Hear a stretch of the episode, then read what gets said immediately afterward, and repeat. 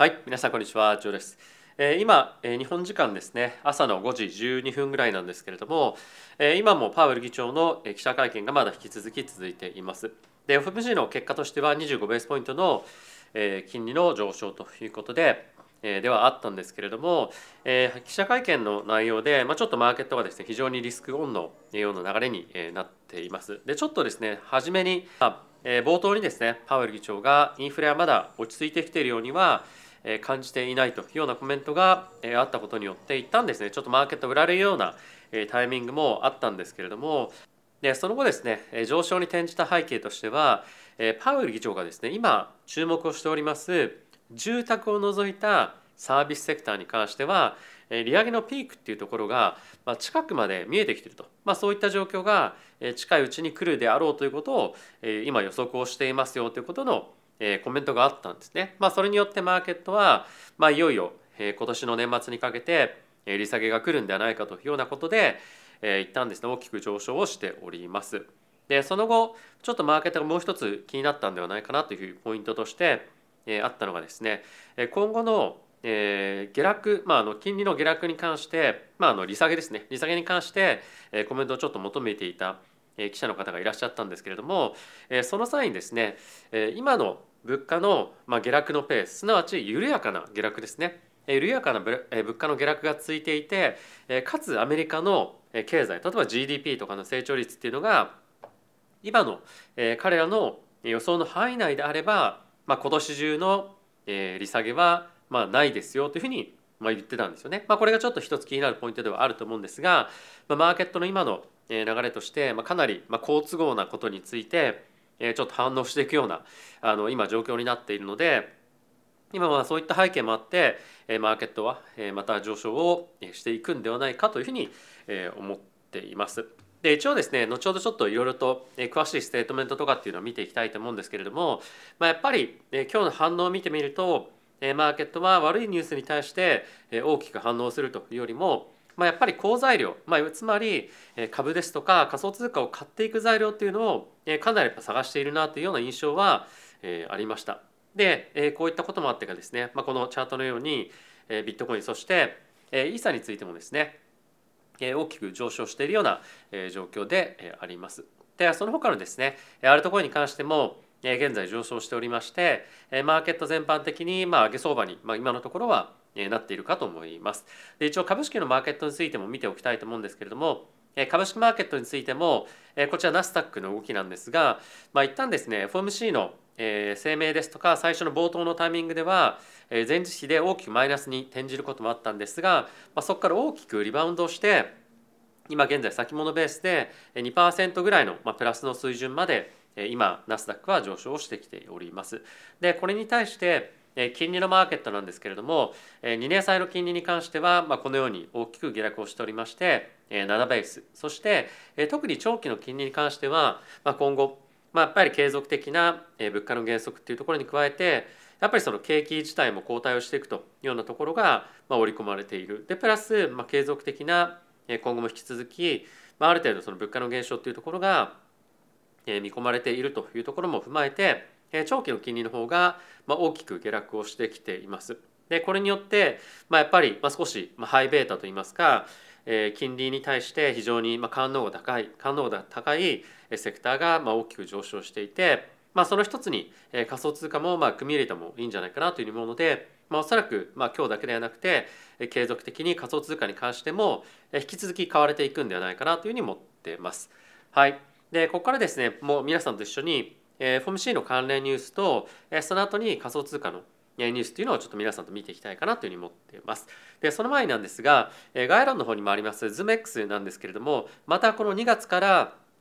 え初回の入金ボーナス600ドルというのが、え開始また新たにしましたで一応200名限定ということなので、まあ、こんぐらいやっぱりマーケットなかなか動くこともないですし、まあ、やっぱりまだまだ上昇相場っていうのがえついていきそうな、ま、状況ではあるので、えーぜひですねこういったボーナスを使っていただいて、まあ、自分のリスクをえマネージしていただいたりとか、まあ、しっかりとリスクオンの、ま、方向感に、ま、ポジションを取るなり皆さんのまあビューに従って、えまあ、ご活用いただければと思っております。はい、ではまずですねえどんな発言があったかっていうのを、えまあ、ちょっと、見ていく前にどんなステートメントの変更があったかっていうのを、え見ていきましょう。もうこれ1箇所だけちょっと確認していただければいいんじゃないかなというふうに思ったんですけれども、えこれまでのですね、え金利の、えっとまあ、下落っていうところの、え注目ポイントとして、えスピード感っていうのがこれまでは、ま、大きく注目をされていたんですよ。でそんな中で今回変更点があったのがどこまでやっぱりそのどこまでいくかっていうところについてのフォーカスが今後出てきたと。つまりもう原則についてはかなり当然のごとく起こってくることなのでスピード感の上昇よりも金利がどこまで最高値に達するかというところに、ま、今注目が集まっている。ここですね、ま、ペースではなくてどこまでの度合いというところに関して修正が入っていると。でまだですね引き続きパウエル議長のコメントっていうのがえー、さっきお話をしていたタイミングでもいろいろと出てきたんですけれども、まあ、引き続きやっぱり注目ポイントとして、えー、継続的な利上げは、まあ、していきますよっていうような発言は、えー、まだまだあったと。ただしやっぱりさっきも言った通り今 FED が注目をしている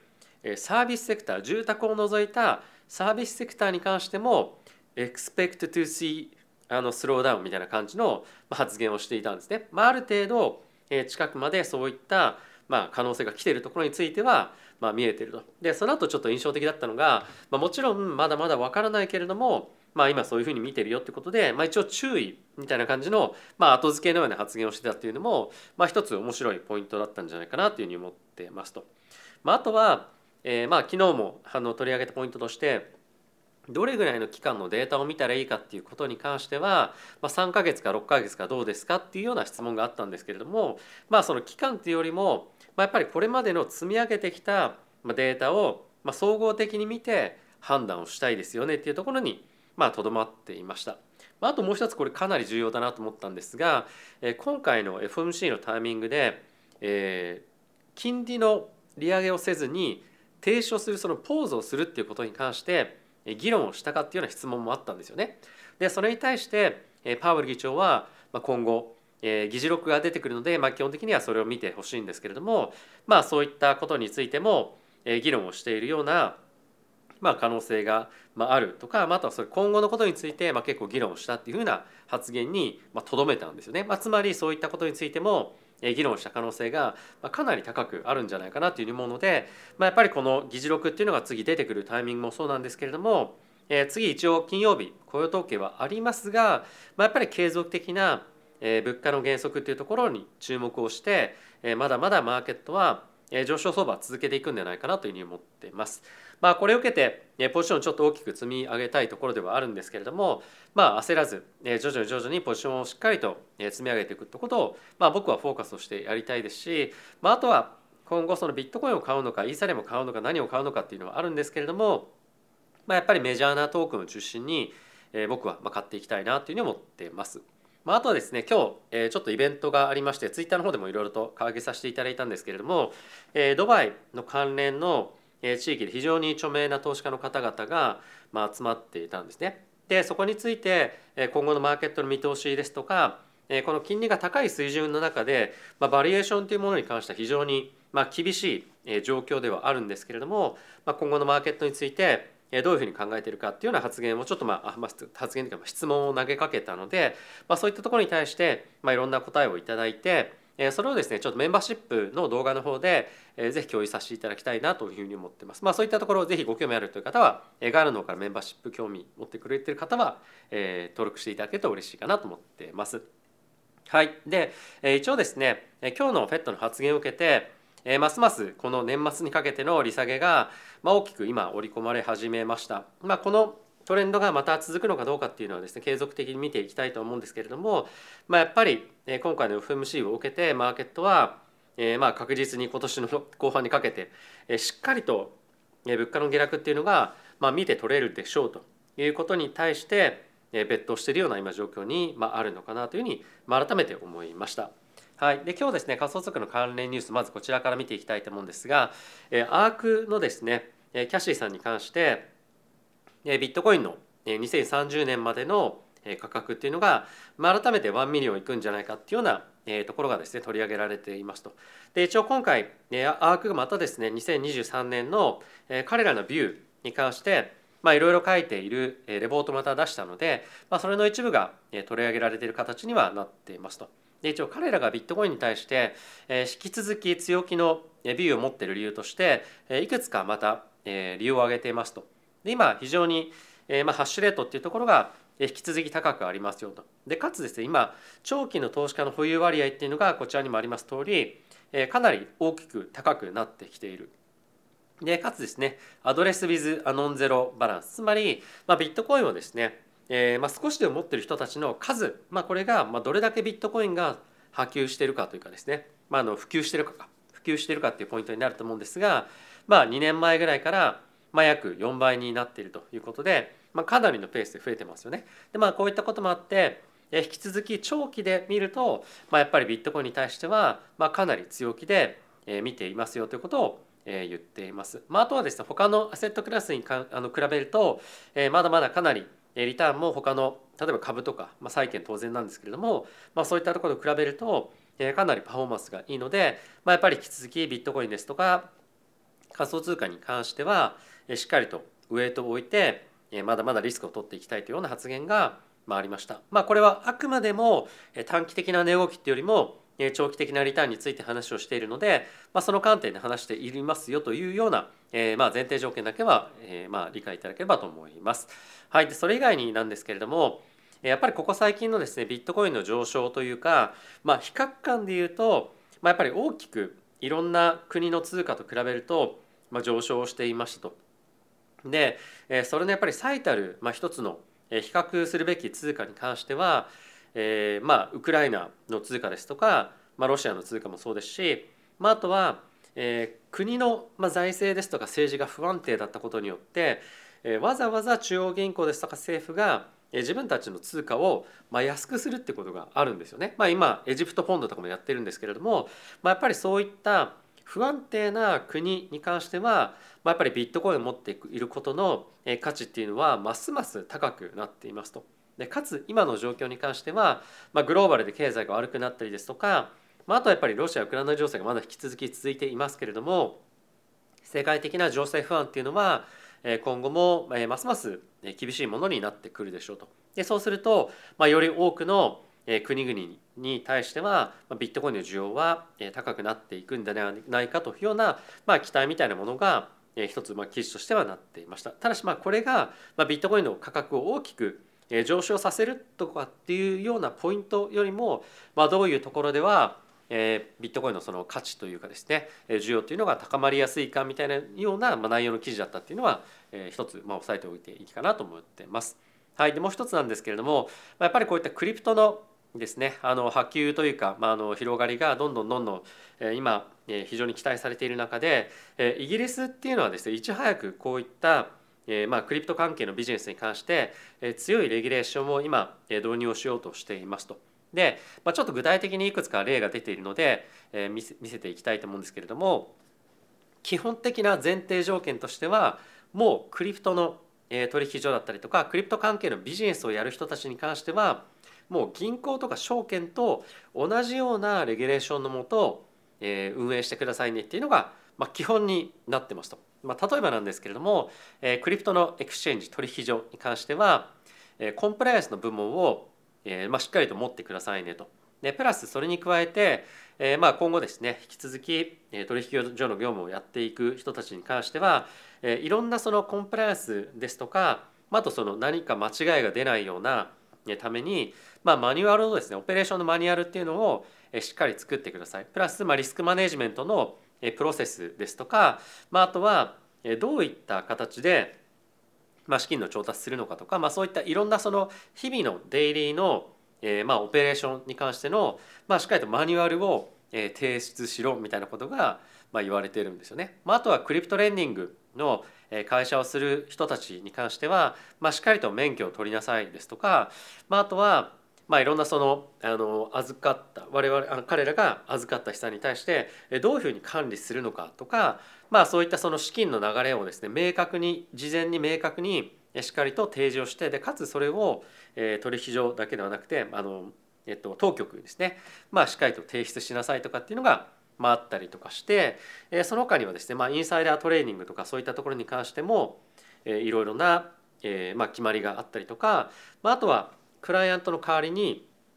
取引を執行する人々、まあ、取あの仕事に関してはクライアントにとって最もいい、えー、まあ結果が出るようにまあ、やりなさいと、まあ、つまりこれ何を言ってるかっていうと、まあ、以前 FTX がクライアントからオーダーが来た時にクライアントのオーダーをやる前にあじゃあ自分たちが先にこれやっとけばクライアントのオーダーが後に来るので、まあ、じゃあ利益取れるよねみたいなそういうあの、まあ、ずるいことをやらないようにしてくださいねみたいなことを、まあ、今回この中で、えー、まあ解説をしていました。まあ、つまりもうやっぱクリプトの取引所に関しては、まあ、少なくともイギリスではもう証券銀行並みに厳しくなっていると。で一応ですねイギリスっていうのはヨーロッパのクリプトハブになるというふうに言っているんですけれどもまあいろんな有識者の方からすると、まあ、こんなガチガチにやったらクリプトのハブなんかになれるわけないでしょみたいな感じの あの一応コメントが出ていたんですが、まあ、一方でやっぱりこれだけしっかりとしたえー、まあルールみたいなものが明確化今後されていくことによって、えー、機関投資家という意味では、お金を投資しやすくなる環境ではあるので、まあ、そのイノベーションを取るのかもしくは、まあ、規制された産業として、ビジネスを発展していくもしくは作っていくみたいな感じにいくのか、まあ、どういった方向感にいくかっていうのが、まあ、あのこのイギリスが選ぶ、まあ、あの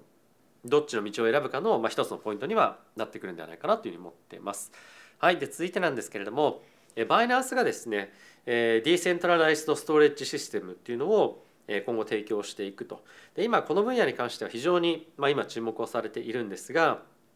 えまあ、例えばそのファイルコインとか、まあ、そういったそのデータストレッジを あの中央集権的にな形で、まあ、あの提供するサービスをですね、まあ、あのやってるプロジェクトっていうのがあると思うんですけれどもそれをバイナンスがやっていくんですが、まあ、一応ですねもうすでにあのアマゾンですとか、まあ、非常に世界的に有名な会社とですねもう手を組んでこの方向のビジネスっていうのを一応導入していくらしいです。やっぱりそのさっき言った、えー、他のまあファイルコインとかっていうところに対してはかなりこのバイナンスのサービスが今後脅威になっていくというような状況ではあるので、まあ、そういったトークンプロジェクトに関しては、まあ、少しあの悪影響がある可能性もまああるんではないかというふうにまあ見られているのかなというふうに思うんですが、えー、ただしまあこういった分野に関しても、え、まだまだやっぱクリプト全体のそのパイっていうのが大きくなっていく段階だと思うので、まあ、直接的にすごい悪影響があるっていうよりも、まあ、やっぱりもっともっとこの分野が伸びていくっていうような今状況でもあると思うので、まあ、そのトークンの価格がいきなりドーンと下がるみたいなことは、まあ、正直僕はないんではないかなというふうに思ってます。